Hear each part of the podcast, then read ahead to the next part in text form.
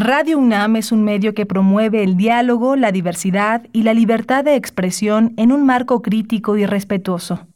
Los comentarios expresados a lo largo de su programación reflejan la opinión de quien los emite, mas no de la radiodifusora.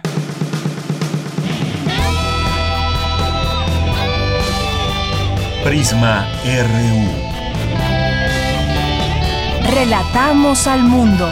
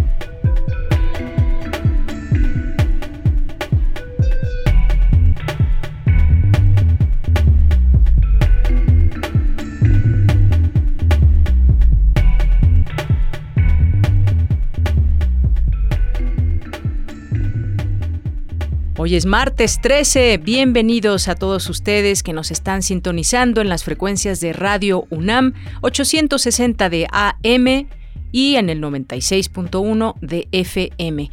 Gracias por su atención, también a los que nos sintonizan a través de www.radio.unam.mx.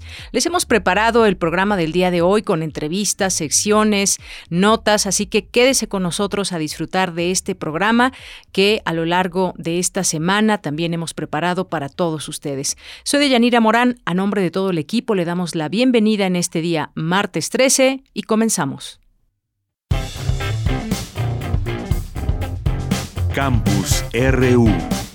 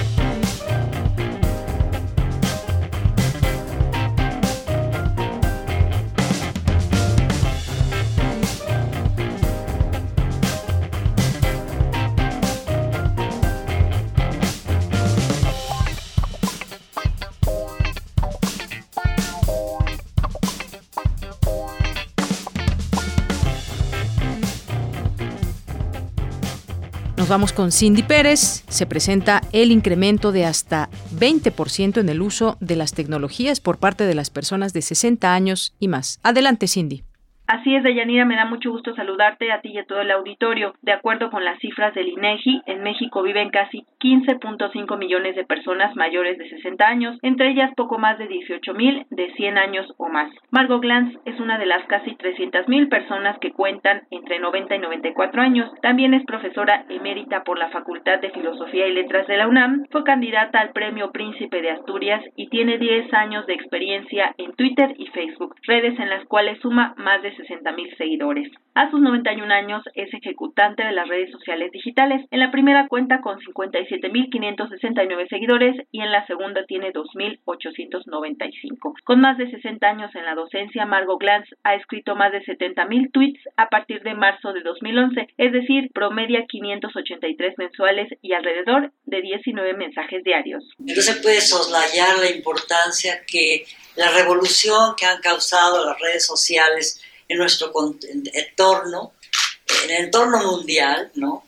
Y que creo que estar dentro de ellas, en la medida de lo posible, es también contribuir al avance, al estar más vigente al uno más directamente en lo que está pasando en el mundo contemporáneo. De acuerdo con Luis Ángel Hurtado Razo de la Facultad de Ciencias Políticas y Sociales, hay una tendencia al alza y se presenta el incremento de hasta el 20% en el uso de las tecnologías por parte de las personas de 60 años y más. Por la pandemia tuvieron que resguardarse por ser un sector de alta vulnerabilidad entonces por necesidad migraron para tener comunicación con sus seres queridos. La red social que más utilizan los adultos mayores es Facebook, pero eso es porque Facebook es la red social más utilizada en México. Y lógicamente esta tendencia pues también abarca a los adultos mayores también nos arrojan un alto crecimiento de una red social no pública, sino de corte privada, que es el caso de WhatsApp. Deyanira, el especialista en redes sociodigitales, consideró necesario establecer una política pública sobre alfabetización digital. Este es el reporte. Muy buenas tardes.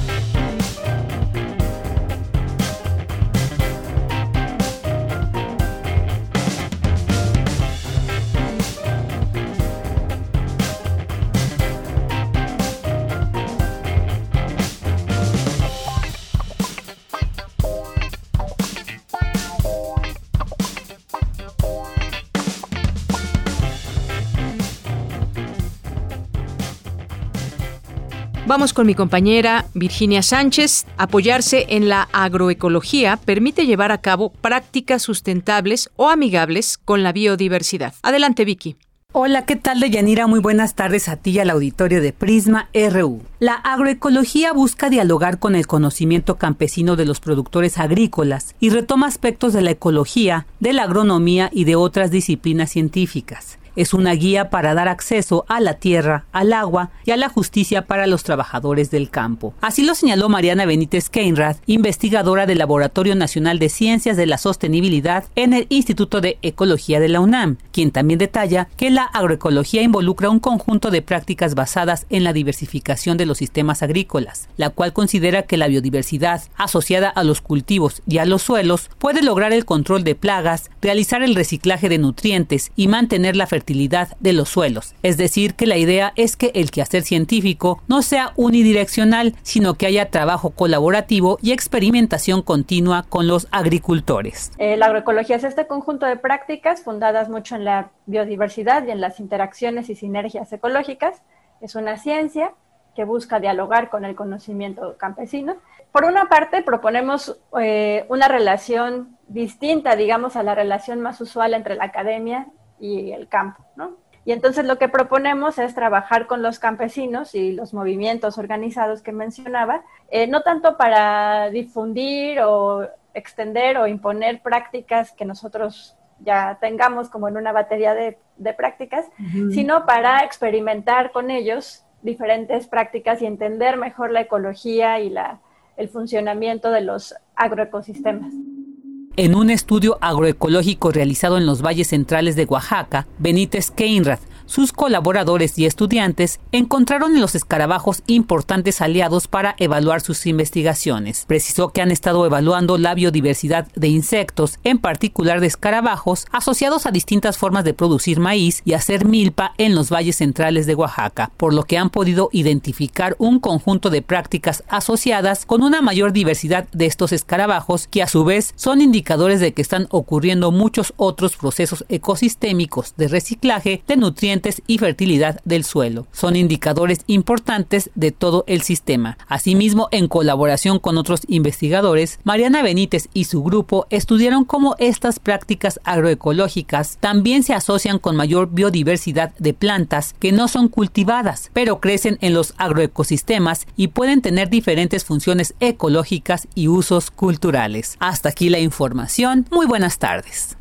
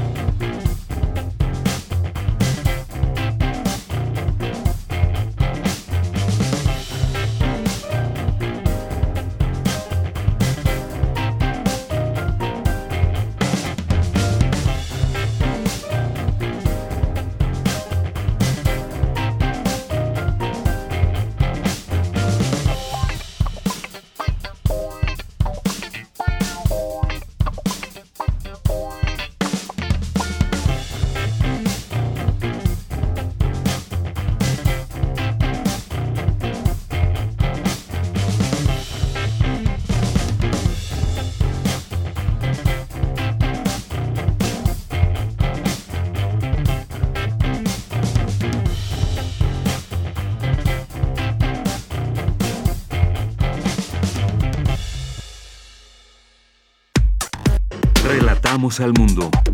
Relatamos al mundo. Porque tu opinión es importante, síguenos en nuestras redes sociales, en Facebook como Prisma RU y en Twitter como arroba PrismaRU. Tenemos ya en la línea telefónica a la escritora, ensayista, traductora, articulista mexicana, Bárbara Jacobs, que nos acompaña el día de hoy aquí. ¿Qué tal, Bárbara? Bienvenida, muy buenas tardes. Pues hola, ¿qué tal? Eh, con mucho gusto de hablar con ustedes. Pues muchas gracias, gracias. Tengo en mis manos este libro, Días de tu vida, que pues lo he disfrutado bastante y me gustaría pues que nuestro público conozca un poco más de él, pero en tu propia voz, este libro de editorial Era, que pues es una, una, una memoria, memoria de pues a partir de la, de la muerte de tu hermana, una novela que pues dentro de esta de este mismo texto pues se cuenta en esa agonía eh, los recuerdos, la memoria, a una reportera que también es uno de los personajes de esta, esta novela, digamos, que es a quien se le cuenta. Platícanos un poco de esta, esta novela, por favor, Bárbara. Así es, cómo no. Eh, mira, mm, como observas, que me parece muy acertada tu observación, se trata de, una novela mm, que en el fondo es yo prefiero llamarla una memoria ficcionalizada, porque como tú podrás ver, em, o el lector podrá ver, pues todos los datos son comprobables, son reales, pero la forma en que está narrado es completamente eh, pues producto de la ficción. Son la, es la forma de la ficción la que la que permitió eh, que esta versión de, de la historia eh, surgiera, cobrara vida y surgiera. Efectivamente, y es que, como, como bien apuntas, son datos reales, pero la forma, la forma es, es la ficción. Y además, eh, pues digamos que ese, ese papel que hace la reportera, que es de escuchar y a la vez después todo ese monólogo, todos esos recuerdos que se vierten en eh, desde la memoria, que pues van de un lado a otro, pues debe ser bastante difícil, Bárbara. Me gustaría que nos platicaras un poco de esto. Bueno, lo que te puedo decir es que eh, tardé siete años en, en componer este, este libro. Eh, y, efectivamente lo que más trabajo me, me costó fue encontrar la forma, porque tengo muchos borradores, algunas versiones terminadas, pero las versiones terminadas yo decía, pues están muertas. Es real, pero está muerto. Entonces, pues tuve que dejar que la inspiración me llegara y me y se me ocurriera oír la voz de mi hermana y también se me ocurriera em, pues eh, presentar a la reportera con la figura de la reportera porque bueno como bien sabemos un reportero em, es un profesional o como se llame, que mm, eh, cuyas cualidades son la atención, la observación, el registro fiel de lo que oye o ve o etcétera y entonces yo necesitaba una figura así de imparcial que, que pues que permitiera que el flujo que yo oía em, soltar de parte de mi hermana, pues fuera registrado, ¿ves? Es, es eh, la figura del, de la reportera es, es tan esencial como es la voz eh, con la que di de mi hermano. Así es, Bárbara. Y, además, bueno, eh, ahora que estás enmarcando este, este texto y esta, esta novela, y que nos dices que son datos eh, reales, pues esto ya de entrada nos, nos invita mucho porque además pues está narrado también desde esa, digamos, desde esa agonía de cómo, cómo estamos recordando lo que ha sido toda nuestra vida en esa parte, digamos, de irnos despidiendo. Y hay un, desorden quizás de fechas, de momentos, pero pues un libro además con mucho sentimiento, de, vertir la vida, digamos, así al hilo de principio a fin, porque además es una escritura que así así está, sin eh, está con puntos, pero no tiene no tiene mayúsculas. Es algo que me gustaría que me, me comentaras. Sí, mira, eh, te, repito que la, la, la forma es, es básica. Eh, eh, ahí se, se dice que ella en la vida real, eh, bueno, lo dice la, la reportera, así cualquier cartas o cualquier nota que escribía, la escribía sin mayúsculas. Y lo de ese punto intermitente, pues fue una forma de marcar el tono, el tono, eh, que es un tono, pues, de alguien que está agonizando, que ha vivido una vida muy rica eh, y rica en vivencias de todo tipo, mm, de dolor y de alegría y de enojo, en fin, de, de, de todos los sentimientos por los que puede pasar una persona. Y, y pues esa, esa fue la manera de, captar eh, su, su humor, su humor irónico, su, digamos, desapego en, esos momentos de, de la vida con serenidad, fíjate, con humor. Eh, un, un humor, no sé, quizás lo llamen, no, yo no quiero, yo quiero llamarlo un humor sutil, sutil, eh, irónico, eh, de alguien que ya pasó por todo eh, y que está sereno a, sabiendas de que se está despidiendo.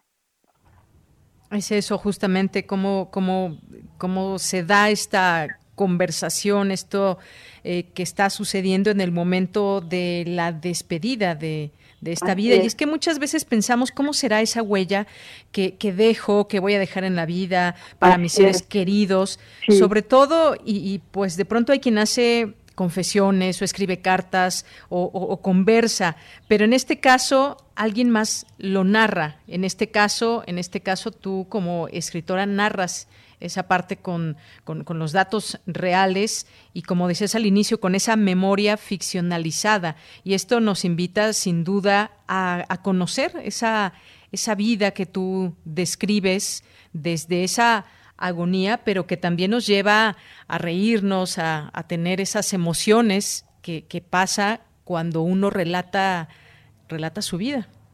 Pues sí, y mm, mm, aunque hubiera risa, lo que más bien hay es sonrisa, que es otro humor, es otro tono, ¿me entiendes? La, vida de, de, mi hermana fue extraordinaria. Eh, ¿Qué te diré? Era una persona extremadamente sociable, extremadamente acogedora, al, al hospitalaria, em, de todo tipo de personas y, a lo largo de pues 30 años eh, desde personas de renombre mundial hasta personas comunes y corrientes. Eran tan amigos de ella unos como otros. Y, y bueno, ella sabía, sabía a, eh, ser hospitalaria, tenía esa tendencia al grado de que llegó a publicar un diccionario enciclopédico eh, de mexicanos de origen libanés y de otros pueblos del Levante eh, inundados en México en el siglo XX. Entonces, imagínate un diccionario ¿eh? publicado, pues recogió a mucha gente y, y, y, dejó, bueno, mucha gente notable en este caso, pero dejó inconcluso otro diccionario parecido, nada más que en vez de personas notables que inmigraron a México en el siglo XX, pues se trata de artistas intelectuales, médicos, todo tipo de, escritores, todo tipo de gente, pero no necesariamente eh, libanesa o de los pueblos de por allá. ¿Me entiendes? Entonces, eh, bueno, está pendiente eh, esa ese otro esa otra muestra de su corazón, de cómo cómo acogía, cómo le interesaba a la gente y cómo sabía mm, conservarla, fíjate. Entonces, eh, cuando ella estaba pues en sus últimos momentos, casi no podía hablar, obviamente. Yo estuve con ella y su hijo estuvo con ella, eh, pero ella pues ya no, no podía hablar, pero éramos tan cercanas, ella y yo, que yo, que nos, yo sabía todas, ¿me entiendes? Todas. eh, ya fuera que estuviéramos juntas o que cada una estuviera no sé dónde, se enteraba. Eh, fuimos como siamesas. Entonces yo sentí, me quedé con la sensación de que yo tenía que recoger su vida. Y realmente al cabo de esos siete años, cuando pues cuando sentí que ahí estaba mi hermana, de hecho hay una especie de epílogo que es lo único firmado por mí, en el que cuento algo absolutamente cierto, que es que tuve un sueño de ella eh, sentada en, ante una mesa en, un, en el campo, no sé dónde, eh, como esperando algo. Y mi interpretación es que lo que estaba esperando es que para ella pudiera de veras descansar en paz, de veras irse, de veras eh, despedirse, pues yo tenía que sacar adelante el, registro de su vida. Y bueno, ahí está. Ahí está este registro de, de su vida y que además, Bárbara, pues creo que nos has contado y nos has dejado también a quienes no han todavía leído esta novela a que pues tengan muchas ganas de escribirlo por todo lo que nos has dicho. Eso nos genera también o genera cierta cierta curiosidad. Yo estoy a punto de terminarlo y pues bueno no, no se puede uno despegar. más te vale llegar al final claro y ojalá eh, pues los lectores he tenido noticias de algunos y bueno, pues sí están, sí, sí está funcionando la novela. ¿eh? Así es. Y, bueno, pues eh, el último libro, Bárbara. Sí. ¿Será el último libro entonces? Bueno, yo creo, yo creo que sí. Yo no siento que ni haya la la ilusión, en el deseo de escribir nada más, pero yo tengo pues varios, ¿qué te diré? Cinco o seis eh, libros en proceso de asuntos publicados aquí y allá, no recogidos en libro, que mm, pensado por lo menos dejar listos, si no ver publicados, sí dejarlos listos. Esa intención tengo y espero tener el ánimo de lograrlo. Bien, pues estaremos en esa espera y por lo pronto, bueno. por lo pronto, pues recomendamos desde aquí Días de tu vida, Bárbara Jacobs, editorial ERA. Muchas gracias por estar con nosotros, Bárbara. Un abrazo. Muchas gracias a ti y a la UNAM, a ver, Radio UNAM, etcétera. Muchas gracias. Hasta luego. Hasta luego. Bien, pues muchas gracias a Bárbara Jacobs por haber estado aquí con nosotros, escritora, poetisa, ensayista, traductora, articulista mexicana y bueno, pues platicándonos ella de esta novela que está en estos días, que la pueden conseguir ya en las librerías, como les decía, es de editorial Era y pues sin duda eh, lo que ella nos platica, nos invita también, por supuesto, a conocer este texto. Yo los invito también porque ya prácticamente estoy hacia el final de esta novela y pues desde esa voz, como ella decía, desde esa voz de la agonía, cómo se cuentan todas estas vivencias. Tu opinión es muy importante. Escríbenos al correo electrónico prisma.radiounam@gmail.com.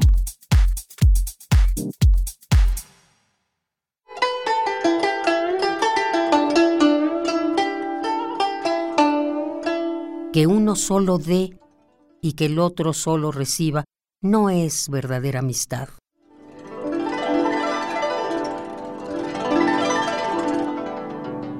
Haruki Murakami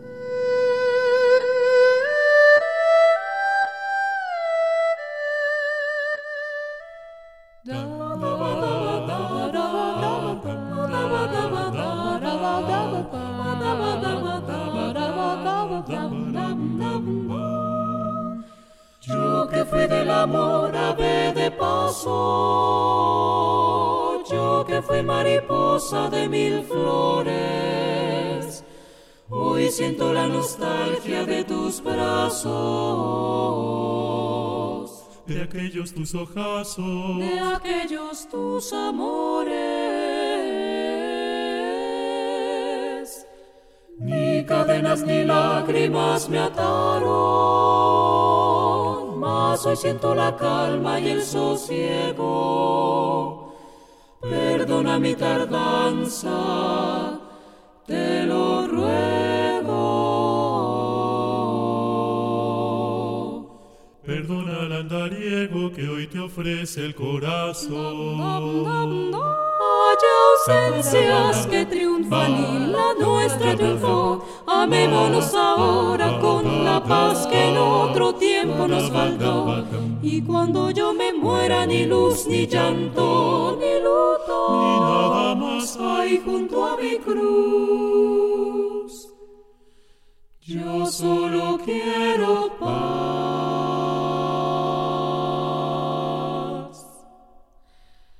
Solo tu corazón, si recuerdas mi amor,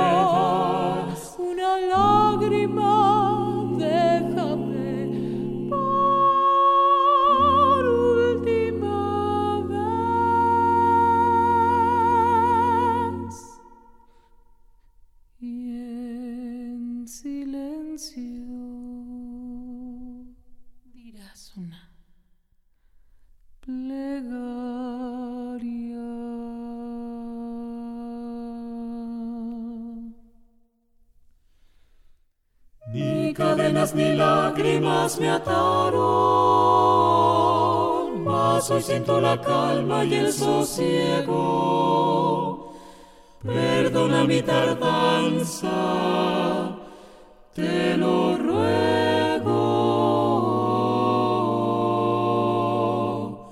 Perdona al andariego que hoy te ofrece el corazón. Que triunfan y la nuestra triunfó. Amémonos ahora con la paz que en otro tiempo nos faltó. Y cuando yo me muera, ni luz, ni llanto, ni luto,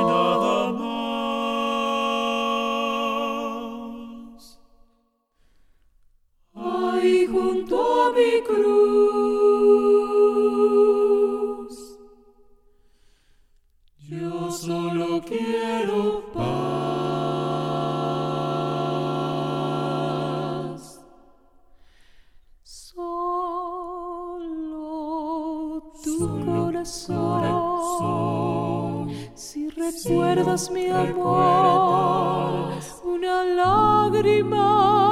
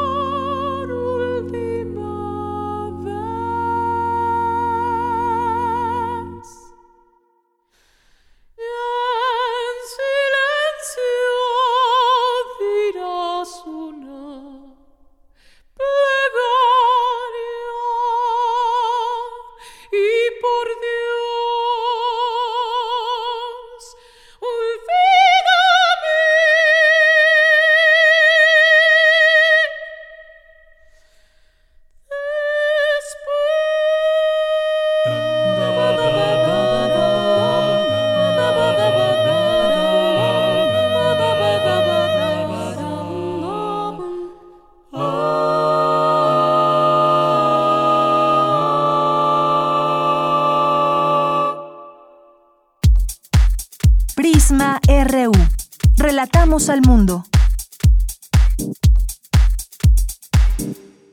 Bien, pues me voy ahora, vamos a tener esta entrevista que les decía al inicio del programa sobre el libro La democracia no se construyó en un día y está uno de los autores que es Ernesto Núñez Albarrán, que es periodista, analista político. Digo que es uno de los autores porque también el otro autor es el consejero presidente del INE, Lorenzo Córdoba, y este, este libro eh, La democracia no se construyó en un día, es de editorial Grijalvo. Te saludo con mucho gusto, Ernesto Núñez, muy buenas tardes. Hola, ¿qué tal, Deyanira? Buenas tardes y buenas tardes a tu auditorio. Gracias, Ernesto. Pues un libro bastante amplio, un libro que nos habla de muchas cosas que tienen que ver con las elecciones, el papel del INE, de cuando era IFE, cómo pasa a ser INE y sobre todo pues también distintas reformas que no podemos dejar de, de comentar y de entender como parte del proceso que hemos eh, tenido a lo largo de estos años para seguir construyendo democracia, para seguir construyendo pues un piso parejo y en donde los ciudadanos podamos confiar en las autoridades electorales. Así que me gustaría que nos hables un poco, que nos des la introducción de este libro para poder ir platicando de algunos temas en específico. Pues sí, mira, muchas gracias por la oportunidad, Yanira. El libro es un, mira, es un libro que pensamos desde 2018, precisamente a finales de 2018 lo platicamos en ese momento eh, Lorenzo y yo. Eh, teníamos la idea de hacer un, pues sí, hacer un recuento. pensábamos que lo que había ocurrido en 2018 había sido tan importante en términos políticos que valía la pena explicarlo y narrarlo en una, digamos, en un género de segunda mirada. Ya, ya no nada más con el registro del día a día que hizo obviamente la prensa y los medios de comunicación, sino regresar a él y explicarlo. Y el proyecto fue evolucionando durante muchos, perdón, durante muchos meses el proyecto fue, perdóname, se, me, se me estaba cortando. Durante muchos meses el proyecto fue evolucionando y al final lo que decidimos, de Yanira, fue hacer una especie de dos libros en uno. De manera que el lector va a encontrar en este libro, por una parte, ocho crónicas que yo escribí sobre todo el proceso que llevó a la elección de 2018 y por otro lado siete ensayos que escribió Lorenzo Córdoba, que, que, abordando los mismos temas se da desde, desde una visión distinta, desde la visión de un académico eh, y, desde la visión de quien era árbitro de las elecciones precisamente en 2018. El, el libro eh, de Yanira comienza con una crónica de, de, lo que fue el primero de julio de 2018, esa jornada electoral histórica. eh, Después hay un ensayo de, Lorenzo en donde se habla sobre las reformas políticas que construyeron las reglas que permitieron, digamos, que la democracia mexicana madurara hasta hasta el hasta el sistema electoral actual. Y después lo que hacemos es un regreso hasta 2012 con la creación de la, la creación del INE, cuando el IFE se convierte en INE gracias a una reforma político electoral que se negoció durante 2013 y se, y se aprobó y, se empezó a implementar en 2014. Y narramos lo que ocurre en 2014, en 2015, en 2016, las elecciones locales, hasta llegar a 2018, en donde contamos de manera detallada, nos regresamos a hablar sobre muchos de los temas de esa elección. Fue una elección inédita en muchos sentidos, recordarás este tema de los debates, recordará los temas de las estrategias que hubo, algunas de la, de la autoridad electoral, otras de la sociedad civil y de los periodistas para combatir la desinformación. Hablamos sobre qué pasó en las campañas, tanto en la de Andrés Manuel López Obrador como en la de sus contendientes en aquel momento, Ricardo Anaya, Mid, eh, qué pasó con los independientes, y de manera que reconstruimos muchas de las historias que se, que se fueron de entretejiendo hasta llegar nuevamente al 1 de julio de 2018 y el libro cierra ahí. Eh, no es un libro, eso creo que vale la pena aclararle al auditorio, no es un libro que pretenda hacer un balance de lo que ha sido la administración del presidente López Obrador, no es un libro que pretenda hacer un corte de caja de eso, es un libro que justamente termina en 2018, porque lo que queremos es narrar cómo fueron necesarias una serie de cosas para llegar a esa gran elección, a esa fiesta democrática, y revalorarlo justo en este momento en el que vamos nuevamente a una elección que otra vez será la más grande de la historia y que vale la pena eh, quizá volver la, voltear la mirada y ver cómo se fue construyendo esa maquinaria tan compleja de Yanira que es el sistema electoral mexicano. Así es, Ernesto. Bien vale la pena señalar esto que tú estás comentando, que es un libro que no habla nada más de esta elección. Hay una introducción justamente que habla de este el triunfo en su momento en 2018 del hoy presidente López Obrador y de cómo confluyen o confluyeron diversas circunstancias, eh, decisiones y demás también para que se tuviera esta esta posibilidad de llevar a cabo estas eh, eh, estas elecciones con las características que tiene y ha habido distintos cambios y distintas reformas de las cuales también se habla en el libro. Se habla también, por ejemplo, desde candidaturas independientes, de género, las candidaturas eh, indígenas, los independientes, por ejemplo, eh, también, pasando también por la Asamblea Constituyente. Es decir, me parece un, un muy buen ejercicio para nosotros los ciudadanos como lectores que podamos a través de este libro acercarnos a estas distintas decisiones que ha habido a lo largo del tiempo y cómo se ha ido construyendo esta democracia para que, pues a final de cuentas, Ernesto, y me parece que es lo más importante, donde los ciudadanos sientan que su voto es respetado, que su voto eh, cuenta y que además pues estas elecciones siempre también se hacen con esa participación ciudadana y que tengamos eh, claro eh, las reglas del juego y que entendamos muchas veces decisiones que son muy polémicas, pero sobre todo que quede esa, digamos, satisfacción ciudadana de saber que contamos con un árbitro transparente en todo esto. Fíjate que sí, es muy importante esto que dices, Deyanira. A veces, como ciudadanos, no, no comprendemos, sabemos que el, sistema electoral es una cosa muy compleja, incluso te diría costosa. El sistema electoral mexicano es costoso, es un sistema electoral que, por ejemplo, para hacer una elección como la, la que vamos a tener eh, ahora el 6 de junio, pues es una elección que cuando ya le sumas las prerrogativas de los partidos políticos que se establecen en la Constitución, más lo que cuesta el aparato electoral, te da cerca de 19 mil millones de pesos, que es un, es un, es un costo muy alto, digamos, en términos estrictamente financieros, pero si tú lo ves en términos de, la, de lo que nos da políticamente, creo que eh, ahí se balancea, digamos, lo que, lo que obtiene el país como producto de, de ese gasto electoral, pues al final es estabilidad política y gobernabilidad. ¿Por qué es tan caro ese sistema electoral? Eh, y quizás la pregunta que se hace los, la audiencia y que nos hacemos todos. Eh, es muy caro porque es un, es un sistema electoral en el que se han ido construyendo una serie de una serie de, de, restricciones, de reglamentos, porque es un sistema que se basa sobre todo en la desconfianza.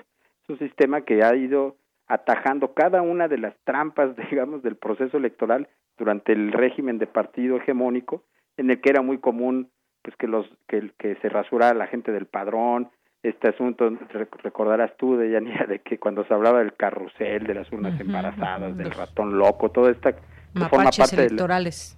Exacto, todo esto que forma parte de una especie de picaresca, de una cultura política, que eh, a cada una de esas trampitas pues se le ha ido poniendo algo en la, en la, en la legislación.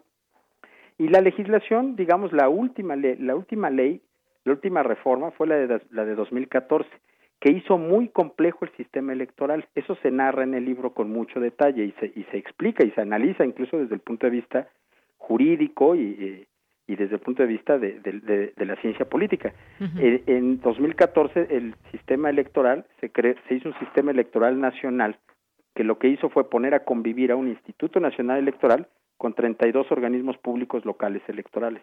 Y además se le dieron una serie de atribuciones al INE que son muchísimas en términos de fiscalización, de resolución de quejas, de administración del modelo de comunicación política, de eh, la emisión, el registro y el resguardo del padrón electoral, la credencial para votar con fotografía. Es decir, el sistema electoral mexicano es muy sofisticado, es muy profesional, en muchos sentidos es ejemplar a nivel mundial porque tiene procesos técnicos muy, muy sofisticados, auditados y muy, muy eh, digamos, muy complejos que cuestan muy caros pero que es parte de la construcción de nuestra democracia, porque la democracia viene de una historia, y eso creo que no lo podemos negar, en donde siempre se ha hablado permanentemente de fraude electoral. Pues cada que se ha hablado de un fraude, se ha hecho una reforma política. Ocurrió en el 88, se habló de un fraude, en el 90 hubo una reforma que hizo que, que naciera el IFE, eh, en 1990, en 94 se habló de que había habido un fraude porque el PRI había arrasado y porque había habido condiciones de poca equidad.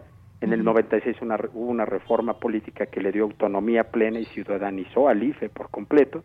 En 2006 se habló nuevamente de fraude porque había habido una operación de Estado para frenar al entonces candidato opositor López Obrador y en 2007 hubo una reforma política para generar condiciones de equidad en los medios de comunicación y para y para vigilar el dinero que fluía en la política. En 2012 se volvió a hablar de fraude con el caso Monex y en 2014 hubo una reforma política para hacer más sofisticado el sistema de fiscalización. es toda esa historia se cuenta en este libro. Por eso decimos que la democracia no se construyó en un día, porque no es que el primero de julio simplemente hubiera habido eh, una especie de acto mágico en el que nos volvimos demócratas todos, sino que ese día el sistema político mexicano había madurado a forma tal, de forma tal que se permitió que hubiera esta elección y esta tercera alternancia en el poder presidencial.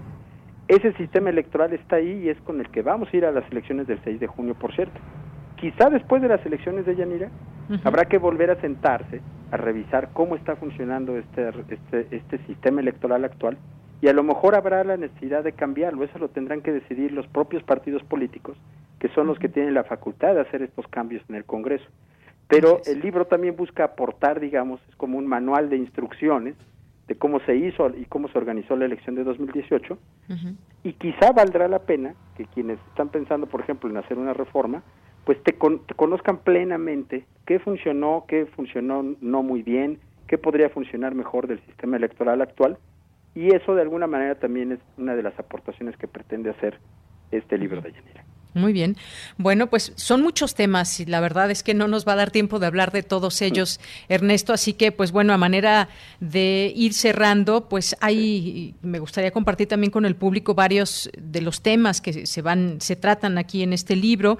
Incluso ahora que mencionabas de esta sombra del fraude que hay en distintas elecciones y de cómo hacerle para que, pues, eh, mejorar, digamos, el funcionamiento de las autoridades electorales. Está, por ejemplo, en su momento el Monex Gate, que incluso se habla, eh, se menciona en alguna parte del libro, que fue un asunto así conocido, el Monex Gate, donde el, el, IFE en enero de 2013, con una mayoría de cinco votos a cuatro, exoneró al PRI por un presunto gasto no reportado, decisión que fue confirmada en revisión por la Sala Superior del Tribunal Electoral. Quedó ese como también sabor amargo de qué, qué pasó con este tema del Monex Gate. Y, y hay otras, eh, otras cosas, porque nos preguntamos, al día de hoy hay plena posibilidad de que no se hagan trampas, eh, por qué tan cara la democracia, que es algo que ya nos, nos platicabas en cuanto a lo que se gasta, y todo esto de que decías de que si los mapaches electorales, el carrusel, todo lo que en algún momento se dio a conocer que hacían algunos partidos, me parece que el que llevó ventaja en todo esto pues fue el PRI en su momento, pero ahora surgen otras figuras también como por ejemplo eh, cómo cómo identificar el dinero del narco, eh, pues ha habido amenazas a los candidatos también incluso, o cómo es que se cierra la puerta a la coacción del voto porque hoy hay otras tarjetas y las utilizan distintos partidos, ¿no? Está, por ejemplo, que si el salario rosa, que las tarjetas del Estado de México, hay una también a la que se acaba de acusar al, al candidato de Nuevo León por parte del PRI. En fin, hay una serie de situaciones y yo con esto concluiría y con esto dejo esta, eh, te dejo esta pregunta. ¿Cómo, eh, ¿Cómo debe sentirse el ciudadano desde tu punto de vista en este momento y de cara a unas elecciones que están próximas a llevarse a cabo? el próximo 6 de junio, debemos de confiar y tener la plena certeza de que nuestro voto se va a respetar y que se cierra lo más posible a todo este tipo de situaciones tramposas?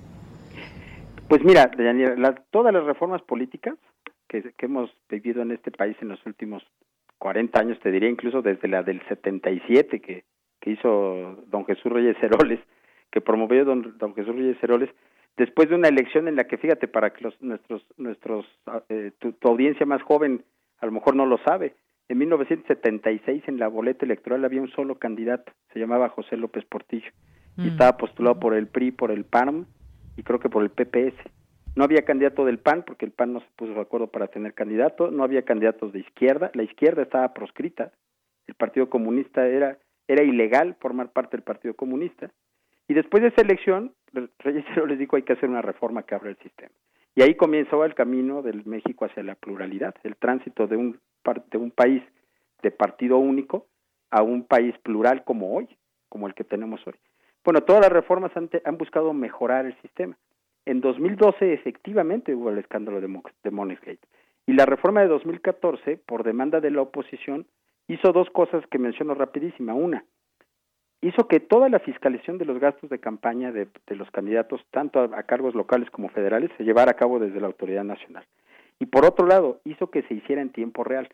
¿Qué pasó en 2012? Eh, se acusó a Enrique Peña Nieto del caso Monexgate, del caso Odebrecht, todo esto. Pero la fiscalización en aquel momento, la ley establecía plazos para llevar a cabo la fiscalización que no correspondían con los casos de la calificación de la elección. De manera que en septiembre-octubre se declaró a Peña Nieto presidente electo, y tú misma lo acabas de decir ahorita. Fue hasta enero de 2013, cuando ya había tomado posesión él, cuando el INE terminó de hacer la fiscalización de esa elección. Entonces ya no hubiera tenido ningún sentido incluso, aunque hubieran decidido votarlo, ya no hubiera tenido efecto. Entonces, las leyes de 2014 sí prevén que la fiscalización hoy sea en tiempo real y antes de que tomen posesión, por ejemplo, los cargos que se van a elegir el 6 de junio, la fiscalización, a más tardar el 18 de julio de este año, el INE la habrá concluido y habrá de decir si hay elementos suficientes para dudar de la legitimidad de, de, alguno de estos candidatos que anda repartiendo tarjetas o alguien que se haya pasado en el haya rebasado el tope de gastos de campaña o alguien a quien se le descubra que tuvo un financiamiento ilegal o alguien que haya tenido gastos no reportados podría incluso perder su su su, su estatus de candidato electo a cualquiera de los cargos. Es decir, hoy en día la fiscalización es mucho más eficiente y más y más compleja y sobre todo se lleva en tiempos en tiempo real, lo cual, por cierto, ha molestado, por ejemplo, en el caso de, las, de la revisión de la fiscalización de las precampañas. Por eso hoy en día se pudieron tomar decisiones que no se habían tomado antes. Entonces, pero dicho eso y, nada más para cerrar de Yanira, creo que la principal confianza que debemos tener quienes vamos a ir a votar el 6 de junio es saber que los que están en las mesas de casilla, y eso es algo único en México, no son funcionarios del gobierno, no son funcionarios de ningún partido, son ciudadanos y ciudadanas, un millón y medio de ciudadanos y ciudadanas que fueron insaculados, que fueron sorteados, que han, que han estado siendo capacitados, y uno lo, lo ve, yo no sé si a ti te pasa, a mí me pasa. Yo voy a la casilla y me encuentro a mi vecino que vive en el edificio E y que es funcionario. ¿Por qué? Porque a él le tocó en este año ser funcionario casilla. Entonces, la mejor confianza que debemos tener es que los votos los reciben y los cuentan los propios ciudadanos. Y esa eso es algo realidad único de este sistema electoral y creo que es una de las cosas que debería de conservarse en caso de que hubiera una, una nueva reforma electoral. Muy bien. Bueno, pues muy importante todo esto que nos comentas, porque efectivamente la participación ciudadana tiene también una parte muy fuerte en todo esto. Decías un millón y medio de ciudadanos que formarán parte de estas casillas, que contarán nuestros votos, que llenarán las actas, actas que posteriormente pues eh, se contarán todas y de ahí van saliendo los resultados.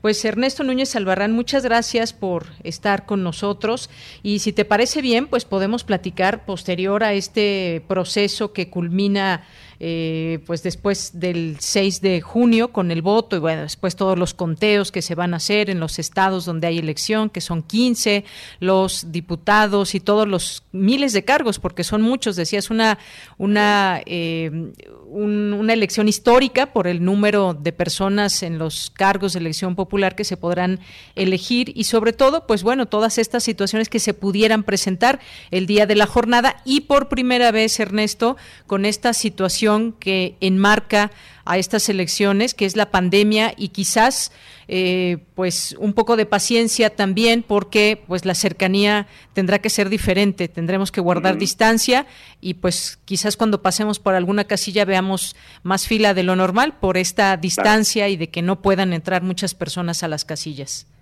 Pues mira, van a entrar de dos en dos, entonces sí, qué bueno que lo mencionas y si se vale decirle de una vez al auditorio, yo creo que vale mucho la pena votar ágil, llevar el cubrebocas, llevar tu propia pluma, porque eso se va a permitir ahora, ya no tienes que votar a fuerza con el crayón del INE, que sí va a estar ahí el crayón, y también va a haber ahí cubrebocas para la gente que no traiga.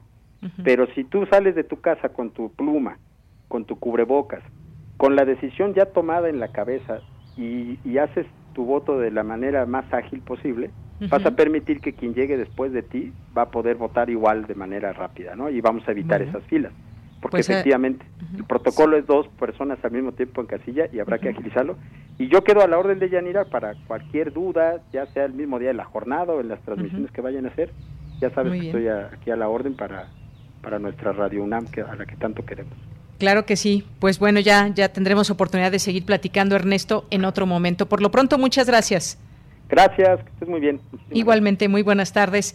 Y ahí el título de este libro, La democracia no se construyó en un día, de Ernesto Núñez Albarrán y Lorenzo Córdoba, editorial Grijalvo. Continuamos. Queremos escuchar tu voz. Nuestro teléfono en cabina es 55 36 43 39.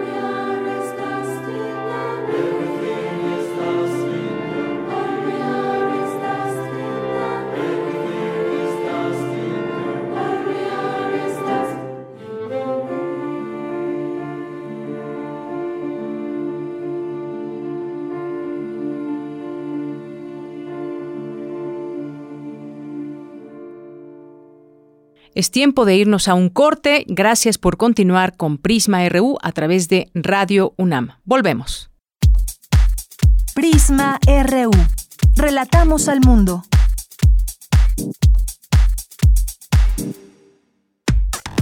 Relatamos al mundo. Relatamos al mundo.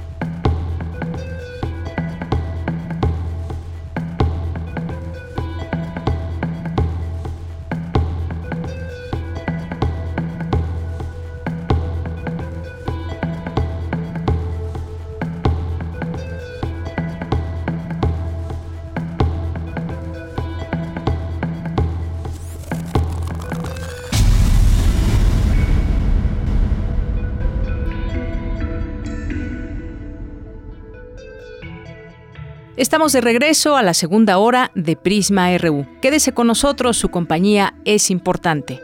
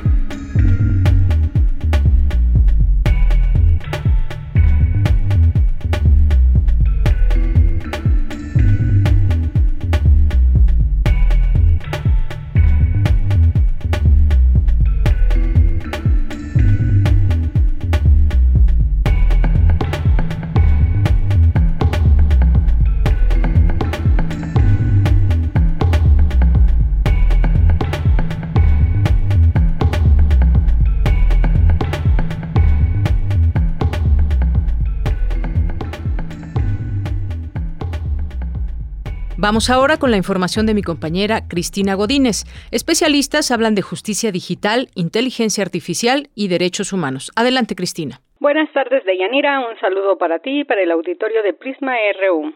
En el Instituto de Investigaciones Jurídicas de la UNAM tuvo lugar la quinta sesión del seminario sobre justicia digital, y en esta ocasión los expertos hablaron de las nuevas formas de entender el derecho a partir de eficientar los servicios jurisdiccionales con las nuevas tecnologías.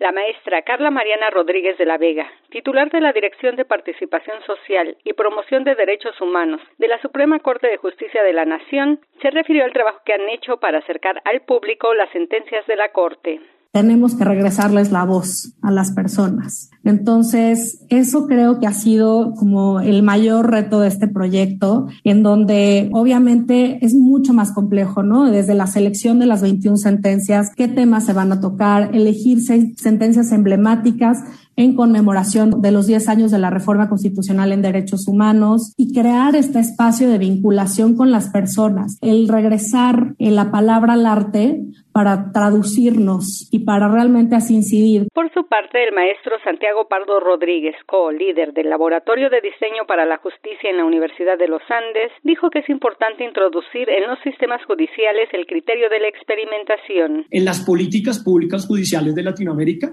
el criterio de la experimentación de que no hay soluciones de caja negra mágicas y que muchas veces las cosas que nosotros acá estamos probando y prototipos que estamos probando de pronto no funcionan, pero al no funcionar nos permiten encontrar otros puntos de contacto que no hemos intervenido, otro tipo de soluciones que no habíamos considerado antes. Es decir, está bien experimentar y está bien darse el lujo de que la experimentación no resulte como uno quiera. Y eso en política pública judicial es muy importante. Y ahí al final hago también un llamado pequeño a la cautela lo que yo llamo la cautela del optimismo. En tanto, la maestra Nicole Wolper, profesora de la Clínica de Innovación y Emprendimiento Social del ITAM, señaló que tienen entre sus objetivos inculcar en los estudiantes la capacidad de adentrarse en los problemas sociales. Que los, los estudiantes abran los ojos hacia lo que los rodea y piensen, ¿cómo puedo resolver lo que me rodea? ¿Cómo puedo venir con nuevas ideas, pensar en nuevas ideas y posteriormente utilizar el design thinking para darles herramientas a estos estudiantes de cómo analizar un problema social. Deyanira, este es mi reporte. Buenas tardes.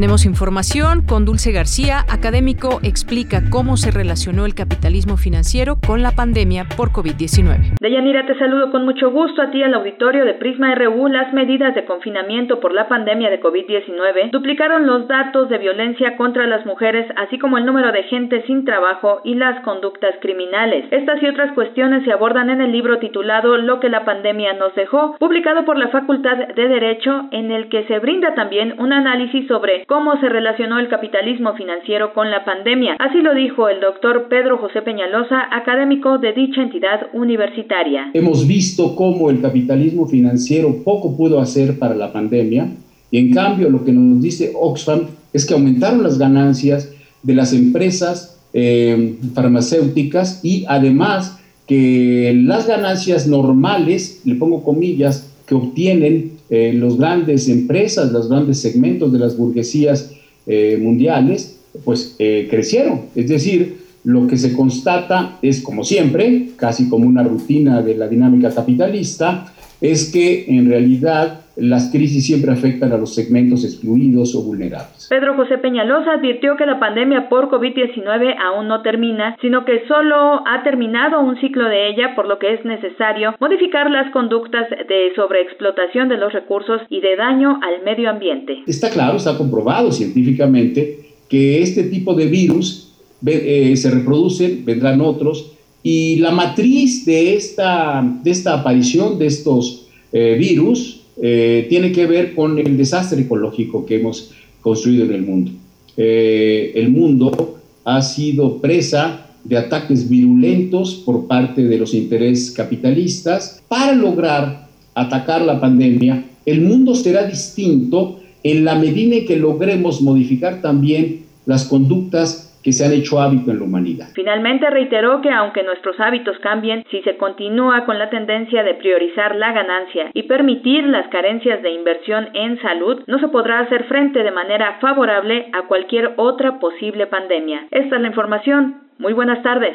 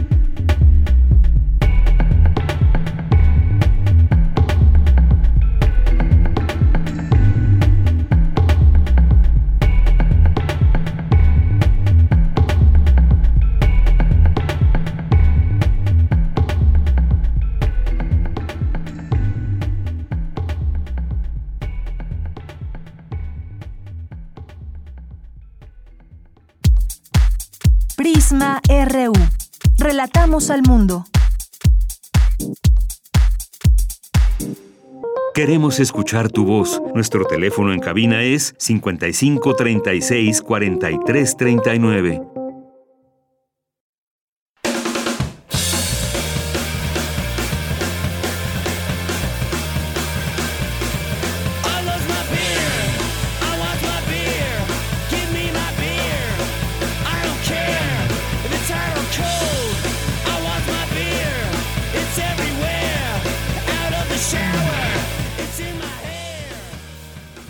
pues vamos ahora a la siguiente entrevista. Ya está listísimo Carlos Velázquez en la línea telefónica, escritor y que vamos, vamos a platicar con él de su libro Mantén la música maldita. ¿Cómo estás, Carlos? Hola, buenas tardes, muy bien. Qué bueno, pues bienvenido a este espacio. Vamos a, platicar sobre, sobre tu libro. Estábamos escuchando ahí a Marky Ramone, que es uno de los, de los músicos de los que nos hablas en, en el libro de cómo disfrutas, has disfrutado su música. Y bueno, la dejamos ahí un poquito en lo que charlamos. Pues yo quisiera preguntarte para quienes eh, pues estén pensando de qué habla Mantén la música maldita, ¿qué les decimos? ¿Qué pueden encontrar en este libro? Y esta es una reunión de varias crónicas que publiqué en la revista eh, mensual gratuita que, que distribuye Sexto Piso. Ahí me, el editor Eduardo Rabaza eh, me invitó a escribir una columna sobre música y gran parte de las columnas que están dedicadas eh, tratan sobre son bueno son son crónicas sobre conciertos. Sí. Entonces, eh, la mayoría de los textos que están ahí, casi en su totalidad, son crónicas de todos aquellos conciertos a los que estuve asistiendo durante aproximadamente cuatro años, que es lo que tardamos en, juntar todos estos textos. Es, una selección y pues nada, es la aventura de lo que significaba ir a un concierto desde que empieza, antes de ir, o sea, el ritual de lo que significa prepararse, la llegada, obviamente vivir el show y también vivir la salida, ¿no? El bajón. Y son unas crónicas donde hay este conciertos de, de muchos artistas, ¿no? Eh, la mayoría de ellas se desarrollan en la Ciudad de México, pero creo que también hay un hay una en Guadalajara y hay algunas dos o tres de Monterrey. Así es. Pal norte de Monterrey. Sí, sí, sí, en Monterrey, claro. Así es. Oye, pues como, como bien dices tú en el libro, no, no es un libro de crítica musical, más bien pues nos, nos haces que, que, te acompañemos a esos, a esos viajes, a esa presencia que tú has tenido en estos conciertos donde, donde pues disfrutas la música a la manera que pues a ti te gusta. Y esto nos lleva pues sí a recordar algunos de, de los conciertos, grandes conciertos que ha habido en México, los años, los lugares, nos enmarcas también como referencias estos sitios, eh, de pronto que puede ser un, Vive Latino, o puede ser un Palacio de los Deportes, o puede ser un Foro Sol. Cuéntame, pues quizás, y a mí, ya, pues al público que nos está escuchando, quizás alguno que tú quieras compartir, que te haya gustado mucho de estos conciertos que, nos platicas aquí en el libro. Bueno, en el texto tengo un eh, en el libro tengo un texto bastante interesante que sí trata, es una crónica sobre conciertos, pero es sobre todo un texto donde se analiza el papel del fan a través de, una figura este, reconocida mundialmente, ¿no? En el caso de Roger Waters, hay una hay un texto donde yo acompaño a un fanático de Roger Waters a, a, ver a ver un concierto de él precisamente en Monterrey, pero este tipo, o sea, lo, lo había perseguido a Roger Waters por todo el país, o sea, vio los dos conciertos en Guadalajara, vio las tres fechas aquí en la Ciudad de México y cerró con la gira mundial de Roger Waters en Monterrey, pero no solo es, es no solo eso, sino que él es una persona que en su casa tiene una parafernalia este muy este o tiene una gran cantidad de parafernalia sobre Pink Floyd y Roger Waters y además lo ha seguido por muchas partes del mundo. Entonces lo que cuenta en la crónica es los conciertos a los que ha ido lo ha visto en París lo ha visto en Inglaterra obviamente lo ha visto en Estados Unidos e incluso lo ha tenido dos veces enfrente una cosa poco usual y que también ahí a través de la interacción que tiene él con Roger Waters pues no este relata un poco la personalidad de Waters que pues es un tipo eh, que es muy cálido en el escenario pero que abajo pues es una estrella de rock y es muy frío no entonces él tuvo la oportunidad de tenerlo enfrente y de que le firmara algunos algunos objetos algún merchandising. Aquí en una de las giras que tuvo Roger Waters por nuestro país y lo casó en el Hotel San Regis. Entonces él me cuenta, mientras vamos en el coche directo al concierto, me va contando todas estas anécdotas y lo que se me hace y lo que y lo que a mí me gusta mucho del texto es que cuento y realzo pues el papel que del fan y del adorador de la estrella sin miramientos, ¿no? Y cómo es y la devoción que despierta el rock y la música y cómo lo persigue por todas partes del país y cómo no es suficiente con escucharlo, con ir a sus conciertos, sino lo quiere hacer parte de él y por esa razón va a casarlo al Hotel San Regis para pedirle un autógrafo. ¿no? Y eso es lo que se cuenta en uno de estos, eh, en, el texto este, pero en sí tengo así muchas crónicas de, de otros conciertos que se han vivido aquí en la Ciudad de México y y, y también hay una parte que, es pues una parte muy lúdica, ¿no? Que hay cosas que, que, me, que me pasaron, ¿no? Como por ejemplo perder vuelos o tomar unos tragos de más en el video latino. Entonces hay muchas cosas que con las cuales el, el digamos el lector se puede sentir identificado y el amante de la música, porque ir, a, ir, ir a un concierto a veces a veces este conlleva una gran aventura, ¿no? Por ejemplo, cuando nosotros vemos la, típica reseña en la sección de espectáculos, pues solo se nos cuenta lo que está ocurriendo arriba del escenario, pero cada cada persona vive una odisea, una odisea personal, ¿no? Desde aquel que se pierde, desde aquel que sufre diarrea en un festival y no puede y tiene que utilizar forzosamente los anirren, hasta aquellos que que, que, que no recuerdan el concierto. Que no recuerdan el concierto, por ejemplo, por ejemplo, mi amigo Daniel Guzmán, que tengo una anécdota que no está en el libro, pero es una anécdota muy padre. Cuando vino Black Sabbath aquí por primera vez, este, eh, hicieron los preparativos para ir a la, tocada y se citaron en una cantina. Entonces en la cantina pues empezaron a beber y entonces este corte A, ¿no? Hay un apagón ahí, hay un blackout donde cuenta Daniel que lo están despertando en un taxi y, él abre los ojos y dice, ¿qué? ¿Ya llegamos a Black Sabbath? ¿Ya llegamos a Black Sabbath? Y le dicen, no, ya llegamos a tu casa. O sea, después de la cantina fueron al concierto, pero, o sea, sufrió un blackout, sufrió un apagón. Entonces, todo este tipo de cosas con las que mucha gente, a las que mucha gente le han ocurrido toda clase de peripecias, están en el libro a través de mi persona y también a través de varios personajes con los que he tenido la oportunidad de cruzarme en los conciertos. Me recuerdo que es una crónica que está en mi libro anterior, pero es una cosa que nunca se me va a olvidar, de un chavito que estábamos en el concierto de Foo Fighters y se sabía todas las canciones y las cantaba a grito pelado, pero en un inglés perfecto. Y resulta que cuando se acabó el concierto y tal, y entonces empezamos a hablar y empezamos a, interactuar y a convivir, me di cuenta que era tartamudo. Y yo dije, wow, o sea, no, no, no podía hablar mm, dos palabras sin tartamudear, pero sin embargo se sabía las letras y las cantaba pero con una dicción perfecta. Y dices, es que esto solo es posible que pase gracias al poder del rock. Claro.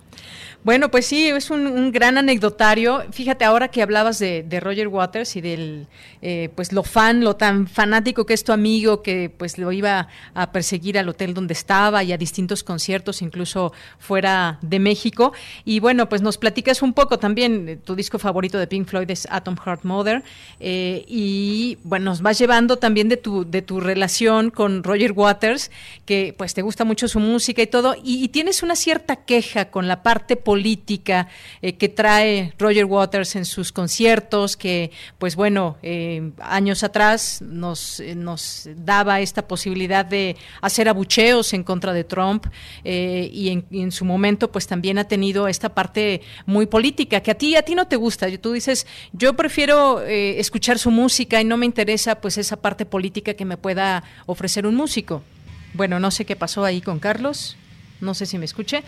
Bueno, eh, en lo que recuperamos esta comunicación con Carlos, pues les voy platicando. Hay en algunos momentos, a mí me gustó muchísimo también cuando platica de Iggy Pop, que fue telonero de Metallica y que para él, por supuesto, las palmas de la noche se las lleva Iggy Pop y, bueno, pues Metallica quedó en segundo plano para él, pese a todos los fans que había ahí reunidos para ver a, Metallica en particular en este, en este concierto. Nos va platicando también un poco, quizás nos, eh, nos identifiquemos generacionalmente también por los discos que en su momento salieron, que le gustaban mucho, algunos grupos en particular. Y bueno, pues eh, ojalá que recuperemos, recuperemos esta llamada para seguir charlando con Carlos Velázquez sobre este su libro, Mantén la música maldita. Ya estás en la línea otra vez, Carlos. Sí, así es. Te perdí de pronto, no sé si alcanzaste a escuchar mi último comentario de sobre Roger Waters.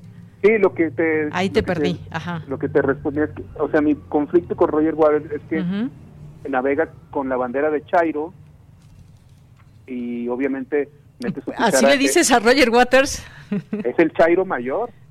Chairo mayor. Pero refiriéndote por el tema de López Obrador o por en general por su, digamos, su intención política en muchos conciertos. Por su, supuesto izquierdismo. Entonces, yo me, o sea, a mí lo que, mi conflicto es que, pues, o sea, va por el mundo haciéndose de, haciéndola de Chairo, sin embargo, al momento de que uno va a comprar este uno de sus boletos, pues o sea, la, la solidaridad que él pide para con, con la gente, pues no existe porque el cargo de Ticketmaster uno lo sigue pagando y aparte los precios de por ver sus tocadas son muy, muy, muy elevados, ¿no? O sea, primera fila, seis mil pesos. Sí, entiendo que su show y su espectáculo necesita de mucho, de mucho presupuesto, pero, o sea, Roger Waters no deja de girar. O sea, en todas sus giras es un, lo, que es una máquina de producir dinero. Entonces, me parece como muy sospechosa esa esa doble pues eh, sí, o sea, esa doble personalidad de que por un lado este interviene en conflictos de ciertos países, pero por otro lado él no deja de cobrar. Caso contrario de lo que sucede con David Gilmour, que David Gilmour lo que hizo fue retraerse, no estar exprimiendo al grupo, no estar haciendo gira tras gira tras gira tras gira, y, simplemente este, presentándose cuando haya la necesidad de hacerlo, ¿no? O cuando ellos quieran como van a hacerlo.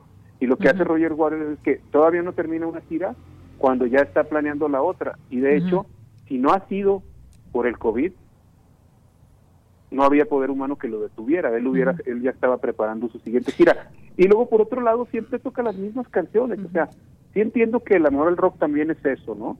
Ese fanatismo por estar reviviendo esos grandes momentos, pero también no es nada, no hay nada nuevo bajo el sol. Bueno, que es parte de, ¿no? Yo, yo siento que bueno, no es, no es la primera vez que un músico hace cierto proselitismo.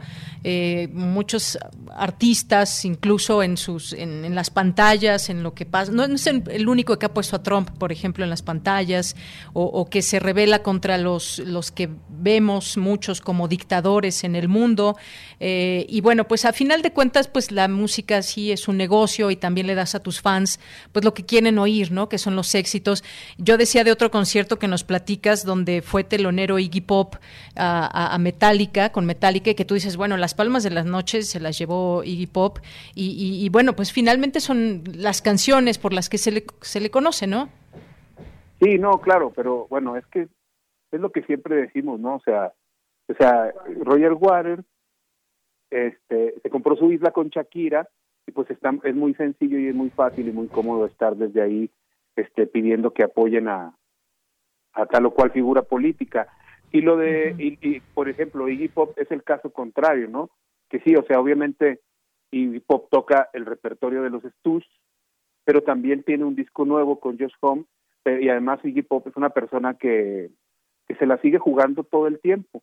Lo invitan como telonero a, venir a México ante el público de Metallica, y Iggy Pop tranquilamente hubiera podido haber dicho, no voy, ¿Por qué? Porque era meterse a la jaula de los leones, porque era un público que no lo conoce, era un público que está esperando otro estilo de música, que están locos por ver a Metallica y lo que hacen es abucharlo, y, por el caso contrario Iggy Pop no se achica y sale y da una lección de un, con, un, gran espectáculo y se echa a la bolsa a muchísima de esa gente que estaba ahí, que muchísima gente, a pesar de, de, considerarse, considerarse rockeros, ni siquiera lo habían oído nombrar ninguna vez en su vida. Y además, otra cosa también muy impresionante es que Iggy Pop, estando ahí en el Foro Sol con 72 años, se avienta el público, o sea, ¿quién a los 72 años hace eso? Nadie, solamente ese loco, ¿no? Nadie, por ejemplo, cuando, yo recuerdo cuando, cuando Pearl Jam en su primero y su segundo disco, Eddie Vedder se subía a las estructuras del escenario y se colgaba desde arriba y cantaba con una mano en el micrófono y la otra sosteniendo, aferrándose a un tubo, dejó de hacerlo porque la edad le demostró que, pues, que ya no podía arriesgarse de esa manera y sin embargo el hip hop se sigue arriesgando porque él es el rock and roll. Claro. Bueno, pues Carlos, se nos ha acabado el tiempo. Muchas gracias por estar con nosotros, por compartir estos minutos y hablarnos de tu libro, Mantén la música maldita. Muchas gracias y si te parece bien, vamos a despedirnos con una de las canciones que escuchaste en ese concierto de Iggy Pop, que es Down on the Street, si te parece bien. Órale pues. Muy bien, muchas gracias Carlos. Hasta luego. Hasta luego, buenas tardes. Con esto nos vamos al corte.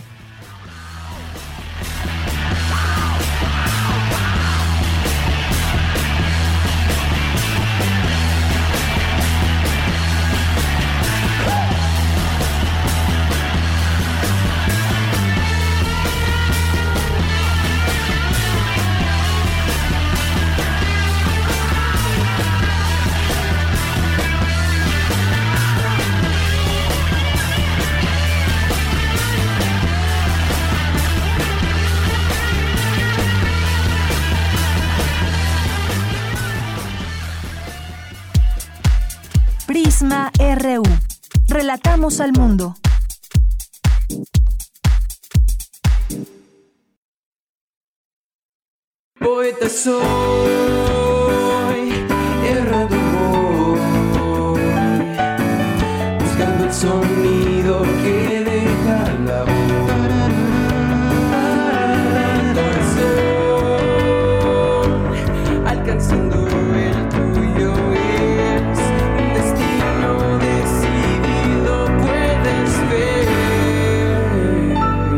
Poetas errantes.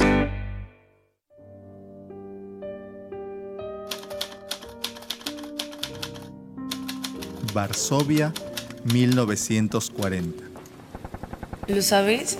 Es una locura. Los nazis aislaron a casi todos los judíos de la ciudad a un lugar en el centro. Lo llaman el gueto. Escuché varias cosas, pero no sabía que lo harían tan pronto. ¿Sabes cuánta gente hay ahí? No lo sé, son varios barrios juntos. No pensarás entrar, ¿verdad? Sí lo pienso. Se me ocurren muchas maneras, pero debemos planearlo y ser cuidadosas. Escuché que los tienen ahí por un tiempo y luego los deportan. Después ya sabemos qué les pasa. El gueto de Varsovia tenía aproximadamente 400.000 personas. Por supuesto, la mayoría eran judíos que vivirían ahí por un corto tiempo, antes de ser enviados a campos de concentración. Conseguí identificaciones falsas. Ya podemos entrar. ¿De qué hablas? La oficina sanitaria. Somos enfermeras. Nos dejarán pasar. Pero, ¿qué quieres que hagamos exactamente? Los alemanes tienen miedo que se desate una epidemia de tifus. Ellos no van a tratar a los enfermos. No les interesa. Entonces... Podemos entrar y sacar a todos los que podamos. Sobre todo niños. Se darían cuenta en un instante. No es seguro. La vida ahí dentro es una pesadilla.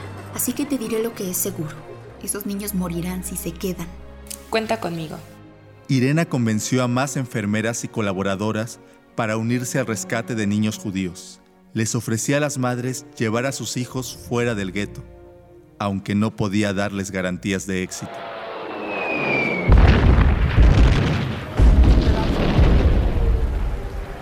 Debemos irnos.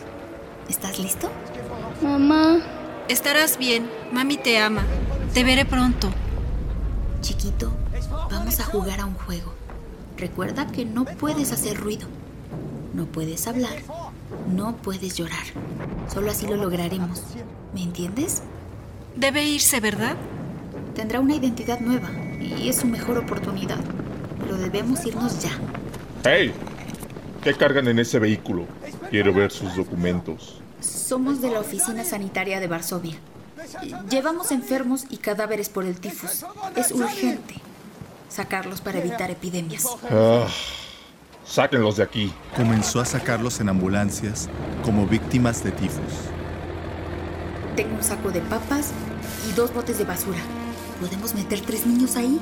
Mi hermano me dio una caja de herramientas. Ahí caben uno o dos. Saldrá un cargamento de mercancías a las 2 de la tarde. Cuatro niños saldrán a esa hora, pero debemos apresurarnos. En sus manos, todo se transformaba en una vía de escape.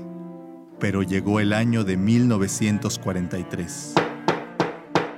Irena Sandler.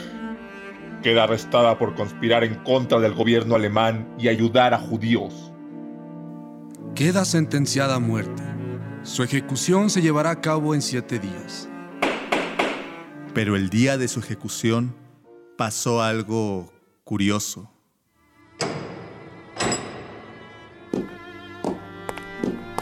Detente.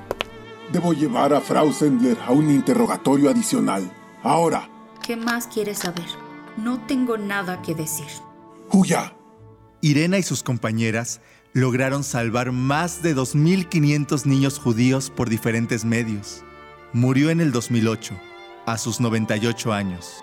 Nunca digas que esta senda es la final, porque el cielo gris cubrió la luz del sol. El momento tan ansiado llegará y el sonar de nuestra marcha escucharán.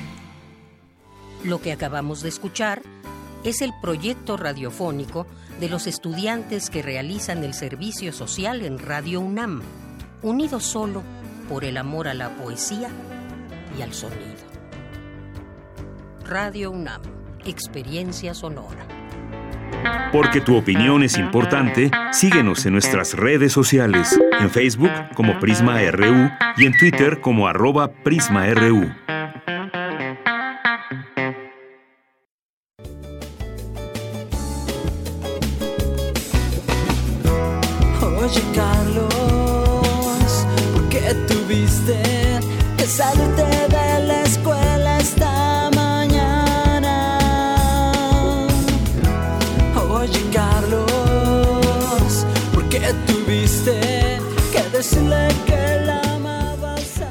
Alejandro Toledo, ¿cómo estás? Bienvenido, muy buenas tardes. Ya estamos aquí en a la orilla de la tarde y pues te recibimos con, con las batallas de Café Tacuba, inspirado en Las José Emilio batallas en el desierto. Exactamente, en las batallas en el desierto.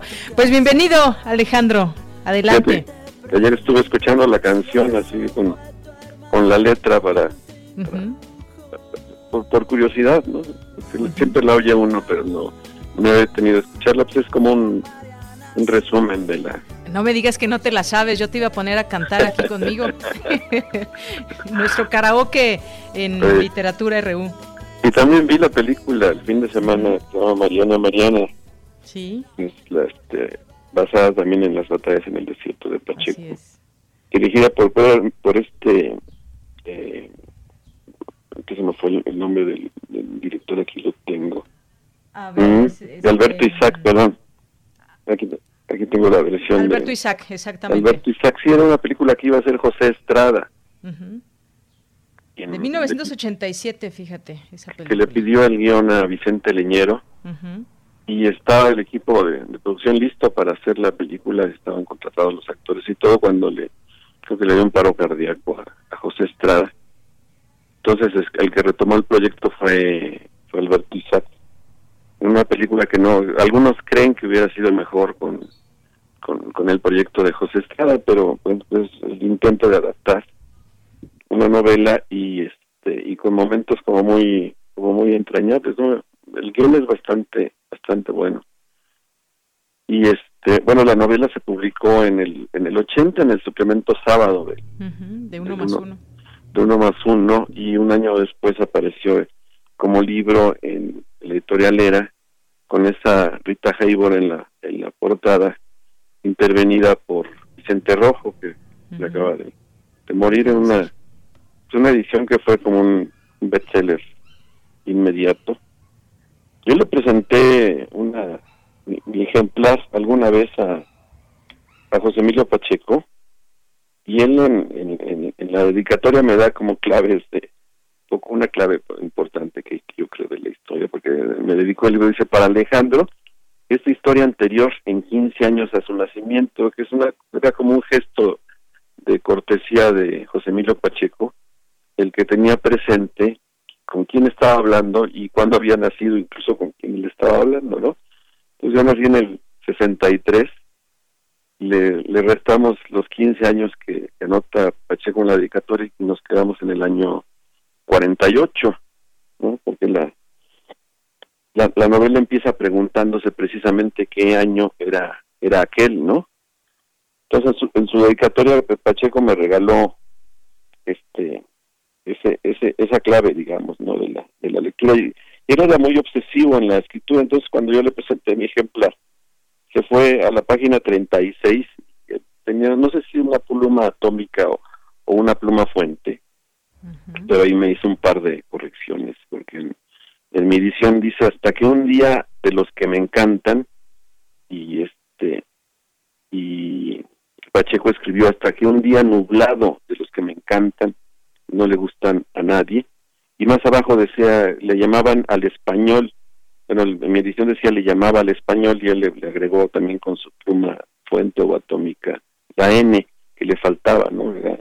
tenía esa obsesión por, le dolían mucho las erratas y le tenía esa obsesión de que ejemplar que le presentabas, ah, lo primero que hacía era eh, buscar la errata y corregirla, ¿no? Para que lo tuviera, Entonces yo tengo de su pluma esas, esas dos anotaciones y esta clave de, de, que la historia ocurre en 1948, ¿no? Porque es un año que no se menciona, aunque el contexto en la novelita es, es muy claro, ¿no?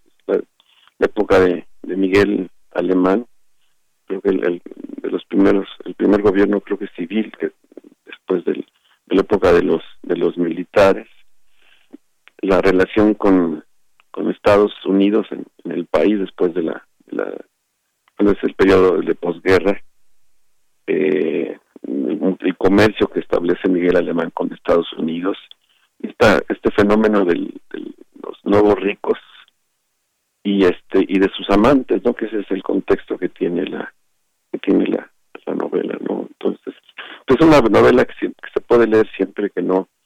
Si, ves la película, la película sí, yo yo yo creo que se siente que ha, que ha envejecido un poco, ¿no? Bueno, la canción de Café Tacuba es, es, permanente también. Pero la, la novela tiene como muchos muchos niveles y es algo que, que, es una maravilla que logra José Emilio Pacheco porque te sitúa en el tiempo, digamos, del mundo, ¿no? En la en esta época de la posguerra, ¿no? Con las referencias a, la bomba de, Hiroshima, en una clase del, profesor y a la incluso la, de la poco por lo mismo esta cosa de la de la pluma atómica que así le llamaban y que fue una novedad en los años 40 que sitúa en el tiempo de México no en, esta etapa de los finales de los de los años 40 y, y todo esto va concentrado hacia hacia una historia íntima no esto que le llaman en alemán hay un término en alemán que es un poco complicado de decirlo que se llama Bildungsroman que es como novelas de, supongo que el Bildung es un poco de construcción, novela de, de iniciación, que, que, trata de esto, de, sobre todo como se ha dado ese género de, muchachos que tienen como su, su primera experiencia romántica, digamos, amorosa, ¿no? Iniciación a, a, la vida, ¿no? En ese sentido coincide, por ejemplo, con un libro del que hablé hace unos meses, Kamael Sinor, de de Salvador Elizondo, que también es una virtud roman, ¿no?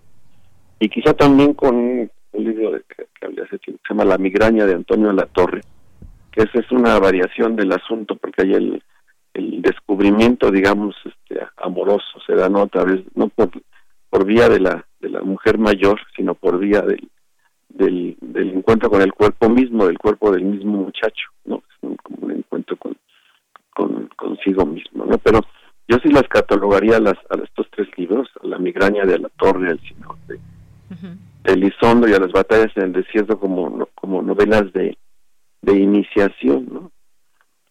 Con, eh, hace, hace poco escuché, ahora con esto del, de la escuela en casa, en un, en un grupo de lectura, un muchacho, este, los viernes les, escogen libros que les hayan importado en una, una clase de sexto de, de primaria.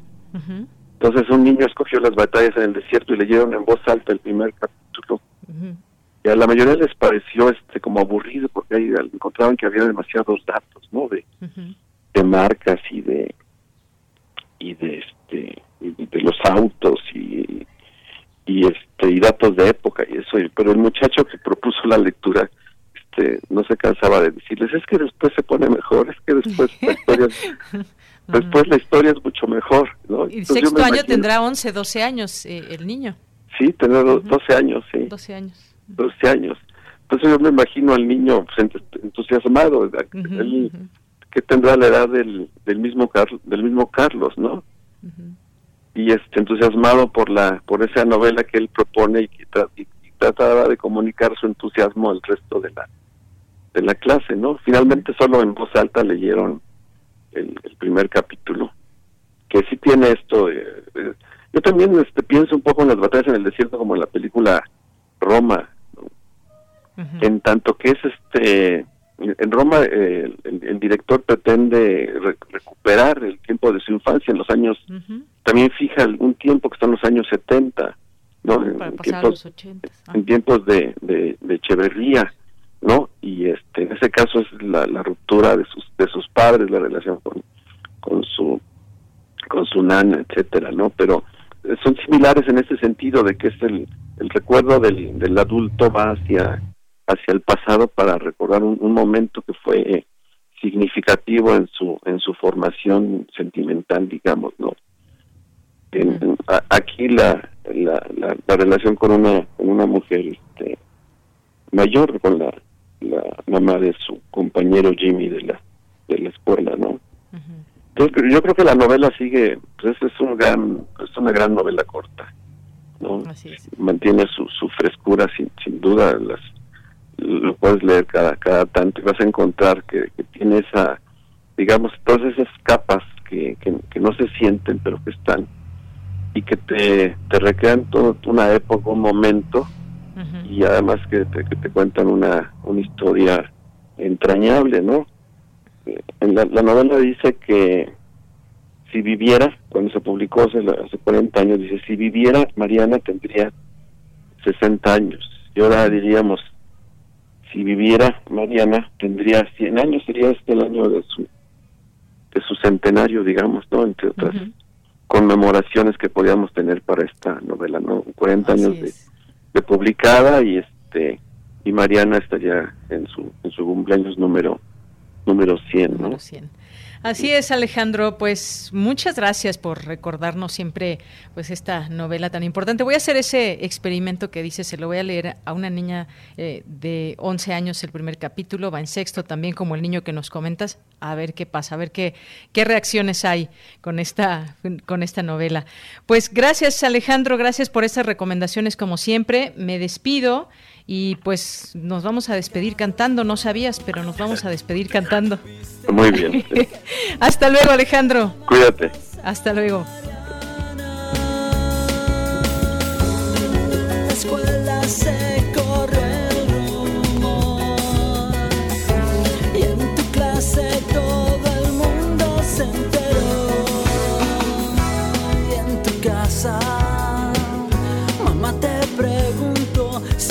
¿Acaso fue tu hermano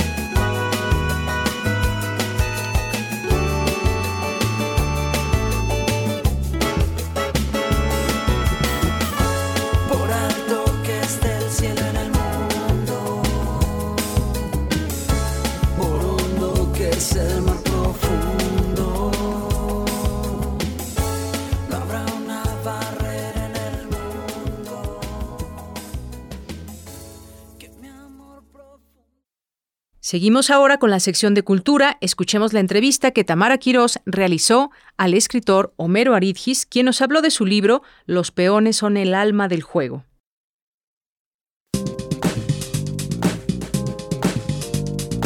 Cultura RU.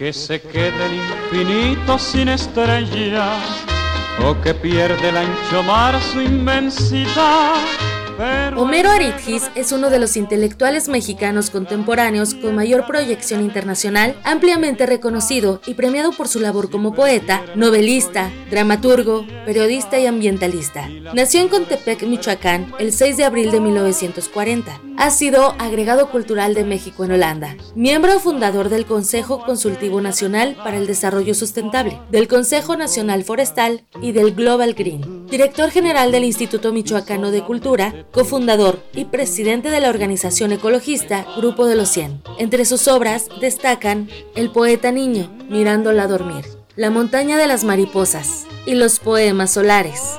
Los peones son el alma del juego es su libro más reciente. Un universo donde se reúne la poesía, el ajedrez, la Ciudad de México y personajes importantes de la cultura de nuestro país. ¿Cómo surgió Los peones son el alma del juego? Escuchemos a su autor, Homero Aritgis. Comenzó con la memoria y también con el sueño, porque hace unos años quería escribir una novela de formación que llaman en alemán Bildungsroman, o sea, en esa tradición de James Joyce, de Dylan Thomas, con el retrato del artista cachorro de Robert Musil. Y a mí me interesaba mucho escribir sobre mis experiencias literarias y también sobre los personajes que yo había conocido. Intenté una fórmula que se llama autoficción, en el cual el autor es el personaje, se vuelve de ficción. Entonces eh, yo me negaba a hacer una autobiografía y quería yo hacerlo un poco como ocurre con la memoria, que a veces se entromete la ficción en los recuerdos,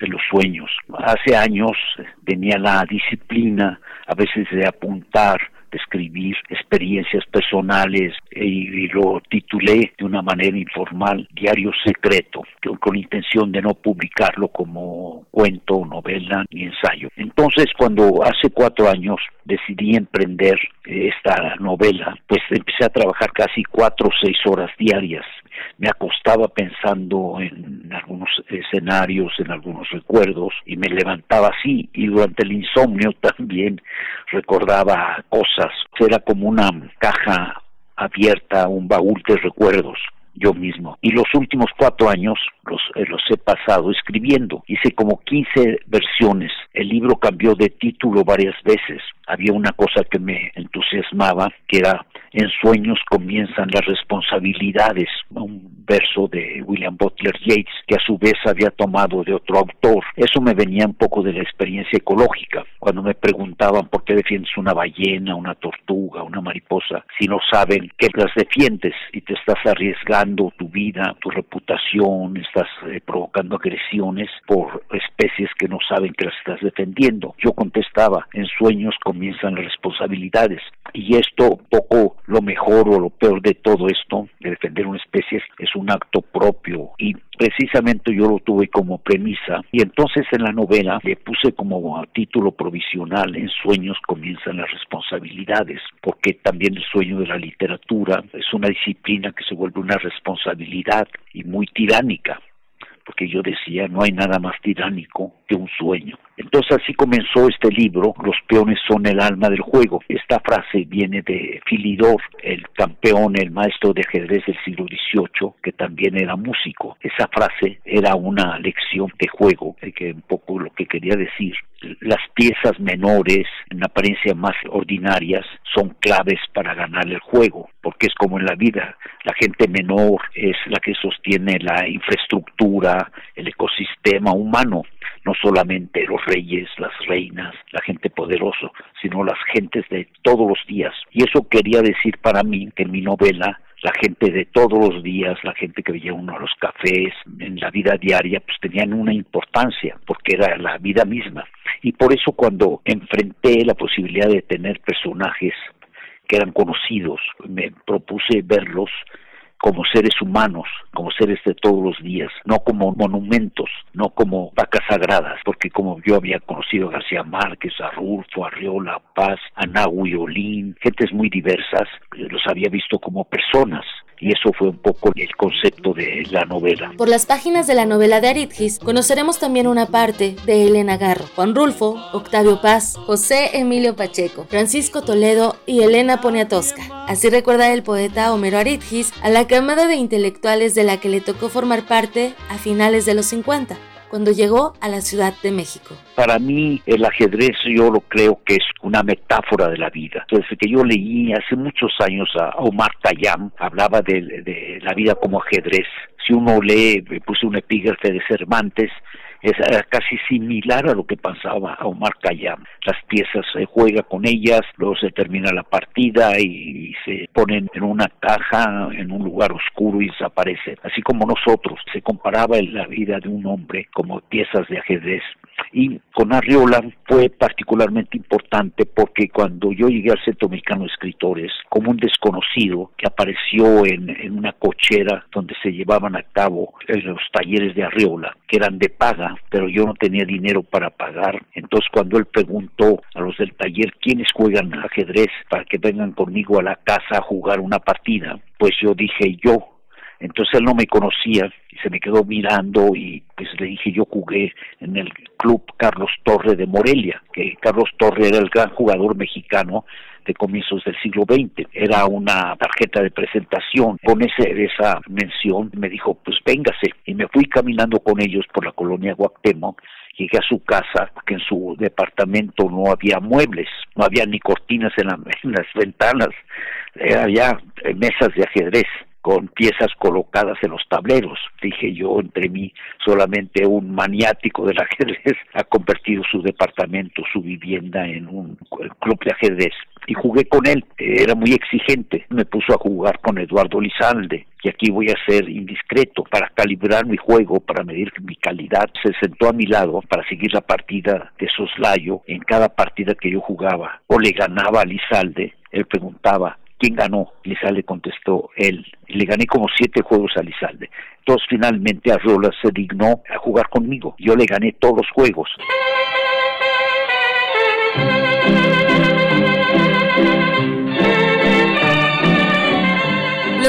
Son el alma del juego es editado por Alfaguara y este sello propone una lista de reproducción musical para acompañar la lectura, para hacer un recorrido por momentos y espacios que tal vez muchos conocemos, pero que guardan anécdotas escritas por la pluma de Aritgis. Escuchemos más detalles de la música que ha acompañado al autor durante gran parte de su vida y que también son un complemento de Los peones son el alma del juego. Escuchemos a Homero Aritgis. Mire esas canciones eh, yo este nací en un pueblo de Michoacán. Precisamente muchas de esas canciones tuvieron que ver con mi niñez y con mi juventud. Por ejemplo, hay una canción de Jorge Negrete que se llama Ella, que dice ella quiso quedarse cuando vio mi tristeza, etcétera, etcétera. Esa canción quedó muy vinculada a mí porque yo a los 10 años sufrí un accidente de escopeta de muerte en el pueblo cuando me llevaban herido en un taxi, esa canción estaba siendo tocada en una cantina o en un lugar público a todo volumen. Me quedé impresionado por esa canción que cantaba Jorge Negrete. De pronto me sentí que era el, el momento así musical el que yo me, me llevaban herido a Toluca para atenderme en un hospital. Entonces ese accidente para mí tuvo mucha importancia. Eh, me regresé al pueblo poeta, escritor, porque cuando estaba en el hospital estuve 19 días entre la vida y la muerte. Un día mi padre me llevó dos, dos libros, el Rey Cuervo, que traía también eh, La muerte madrina, de los hermanos Grimm, y otro que era de Emilio Salgari, que era Sandokan. Muchas veces en México, en nuestra juventud, ha, habido canciones que de una manera o de otra han quedado vinculadas al pasado. Por ejemplo, en esa selección que hicimos está un ritmo de Arroz Amargo, esa canción en la que aparece Silvana Mangano bailándolo con un sensualismo extraordinario, la vinculé a la quema de, la cineteca, la música para mí no ha sido casi intencional, pero por ejemplo, en mi juventud de pronto ya, si no puesto por yo mismo, sino en la calle, en un taxi, en un lado, canciones como Historia de un amor, no me platiques más, eh, cosas boleros románticos. Y por ejemplo aparece La Sandunga, no era un recuerdo personal mío, sino de Francisco Toledo con Bona. Felicitamos a Homero Aritgis por su cumpleaños número 81 y también las los invitamos a que lean Los peones son el alma del juego. Lo encuentran bajo el sello Alfaguara. Yo soy Tamara Quiroz y les deseo que tengan una excelente tarde. Muchas gracias por haber estado con nosotros en este programa de Prisma RU en este día martes 13 de julio del año 2021. Gracias por su atención y su compañía. Estamos para servirle y nos escuchamos, nos leemos también en redes sociales, arroba Prisma RU en Twitter y Prisma RU en Facebook. A nombre de todo este gran equipo, soy de Yanira Morán. Buenas tardes y buen provecho.